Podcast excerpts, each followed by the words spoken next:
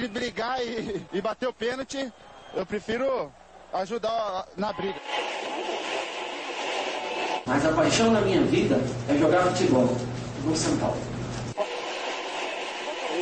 Eu só não falo palavrão porque eu sou um profeta, mas aqui é São Paulo. E começa agora mais um SPF Cast, o podcast da torcida tricolor. Expressinho.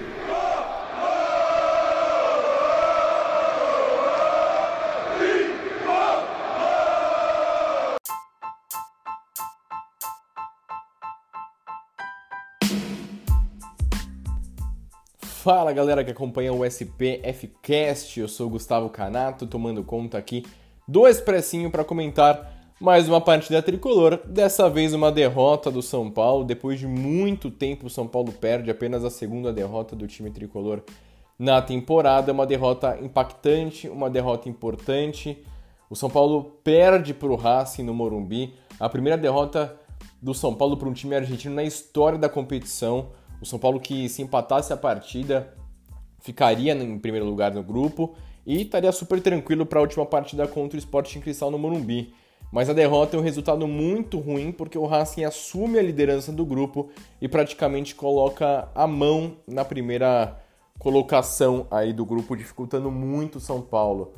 É, o São Paulo pode garantir a sua classificação se o jogo de amanhã entre Rentistas e Sporting Cristal empatar ou se o Sporting Cristal vencer. O São Paulo automaticamente já se garante. Mas para o São Paulo conquistar a primeira colocação no grupo, agora só se na última rodada o Racing perder para o Rentistas. Algo que não deve acontecer e o São Paulo vencer o Sporting Cristal.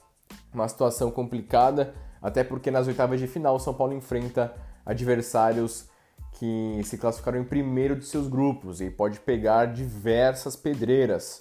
Diversas pedreiras. Vamos aguardar o que acontecerá nos próximos capítulos. A verdade é que nos últimos três jogos da fase de grupos da Libertadores, São Paulo foi muito mal. Muito mal mesmo. Com os titulares na Argentina contra o Racing, no empate de 0 a 0 que São Paulo poderia ter perdido. E nesses dois jogos que fez contra os reservas. É lógico, a gente não pode fazer uma baita de uma cobrança. Mas o jogo contra o Rentistas era para ter sido vitória. Um time fraquíssimo do Rentistas, o São Paulo tendo dificuldades do campo também, que não estava muito legal no estádio Centenário, mas o time sentiu muito a partida. E hoje não foi diferente. O São Paulo teve a entrada aí do Orejuela como titular novamente e o William começando como titular.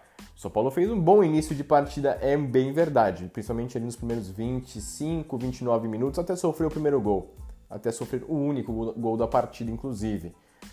Né, o São Paulo ali fez algumas boas triangulações, jogadas em velocidade. Rodrigo Nestor bem no começo do jogo, desarmando, dando bons passes. O William se movimentando bastante. Ele demonstrou ser um jogador é, muito forte fisicamente, veloz, tem alguma qualidade, mas ele é um pouco afobado com a bola no pé. Ele demonstrou muito isso no jogo de hoje. É, o São Paulo até criou uma grande chance, algumas boas chances, mas uma grande chance no começo da partida, numa bela jogada do Vitor Bueno pelo lado esquerdo. Cruzamento feito e o Igor Gomes pisando na área, algo difícil de acreditar para a finalização e a defesa do goleirão Arias. Uma belíssima defesa, inclusive, do goleiro do, do Racing, que foi eleito o melhor da partida. Fez algumas boas defesas, o São Paulo teve mobilidade, roubou algumas boas bolas, estava melhor que o Racing, poderia ter aberto o placar, mas infelizmente não aproveitou as poucas chances que teve. William, William, William não, perdão, Wellington aparecendo razoavelmente bem pelo lado esquerdo, mas o São Paulo tendo aquela dificuldade de sair pelo lado esquerdo com o Bruno Alves. O lado direito do São Paulo não aconteceu na partida inteira, isso foi um ponto negativo, mas assim que o São Paulo toma o gol do Racing, acabou a partida. Simplesmente acabou o jogo, o São Paulo não conseguiu mais jogar. Novamente sentiu muito gol esse time reserva. A molecada sente quando toma o gol. Foi assim contra o Rentistas, foi assim contra o Guarani no Paulistão. Infelizmente isso aconteceu novamente, uma partida que estava na mão do São Paulo, bem acessível. O Racing tem jogo importante no final de semana e poupou muitos atletas, assim como o São Paulo focou no Paulistão para os jogos da próxima semana, aliás, dessa semana, quinta e domingo, contra o Palmeiras. É, então, assim, a gente sabe que o time reserva do São Paulo é bem treinado, sim, tem bons valores, mas mostrou nessas últimas partidas que contra adversários um pouco mais fortes, o time não consegue se desenvolver bem dentro de campo. Foi assim hoje novamente. Igor Gomes muito perdido também, cara. Que falta que faz o Benítez. É impressionante. O Igor Gomes não se encontra. Simplesmente o Igor Gomes não se encontra. Isso incomoda demais, cara, demais. Mas bom, dando sequência aqui à nossa análise, o São Paulo, depois que tomou o gol, teve muita dificuldade com a bola no pé, muita dificuldade mesmo. O Racing fechou no seu campo defensivo e deu a bola para o São Paulo. O Racing ainda aproveitou algum, algumas chegadas no contra-ataque, a defesa do São Paulo deu alguns vacilos, principalmente com o Diego Costa. O gol, o gol que o São Paulo toma ali pelo lado direito da defesa é um vacilo gigante do Orejuela e do Diego Costa. O Orejuela, inclusive, talvez o pior jogador em campo hoje. Muito mal o colombiano. Nossa, animicamente, tecnicamente, na marcação, ofensivamente, foi muito mal. Errou tudo praticamente que fez o Orejuela e o Diego Costa nesses vacilos ali. Quase que ele entregou a paçoca numa outra jogada que o Rodrigo Freitas se saiu muito bem. E encerrou o primeiro tempo, São Paulo perdendo por 1 a 0 com muitas dificuldades na criação e animicamente muito mal.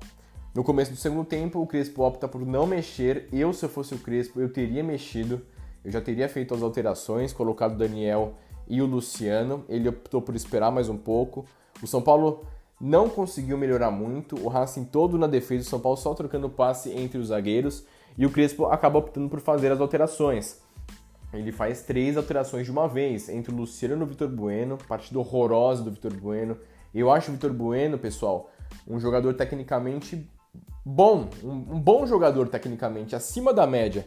Mas esse negócio dele é uma morosidade tão grande, cara. Ele, ele perde alguns gols tão fáceis, ele abaixa a cabeça. É uma, é uma morosidade que não combina com esse São Paulo do Crespo.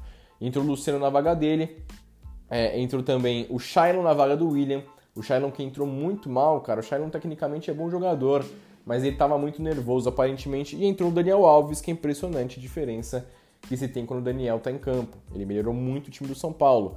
O São Paulo criou boas possibilidades ali, é, não conseguiu encaixar muito bem o jogo porque o Racing novamente fez alterações e ficou muito preso na defesa. Mas ainda assim, com a entrada do Daniel do Luciano, algumas jogadas encaixaram.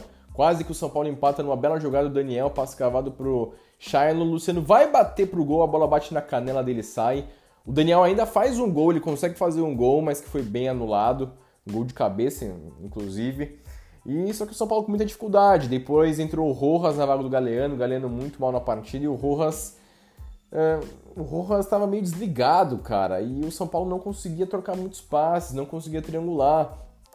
Os laterais, os alas muito bem marcados, os atacantes muito presos na frente.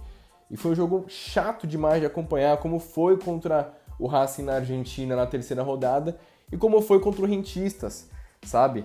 é, totalmente diferente do São Paulo titular. Esse time, como eu disse anteriormente, vem mostrando que contra adversários mais fortes e mais bem treinados tem muita dificuldade, muita dificuldade mesmo, mesmo mesmo.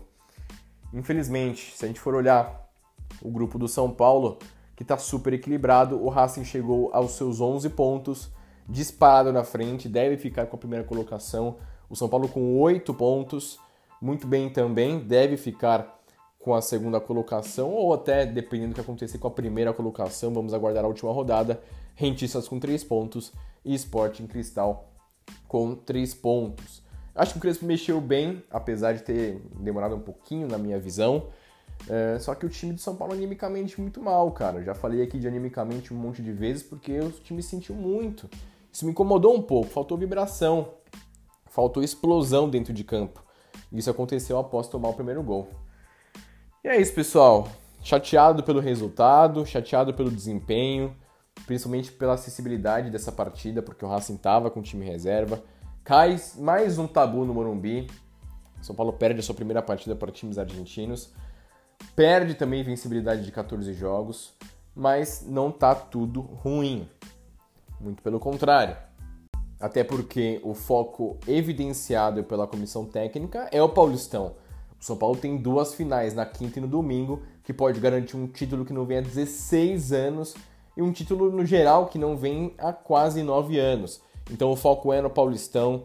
O time, o time não, perdão. A comissão técnica fez certo na minha visão. A gente vai em busca desse título contra um grande rival. Eu tenho certeza que se o São Paulo vencer o Paulistão, na verdade, independentemente disso, mas principalmente se vencer o Paulistão, vem muito mais tranquilo, com muita mais calma tirando um peso muito grande das costas para a sequência da temporada.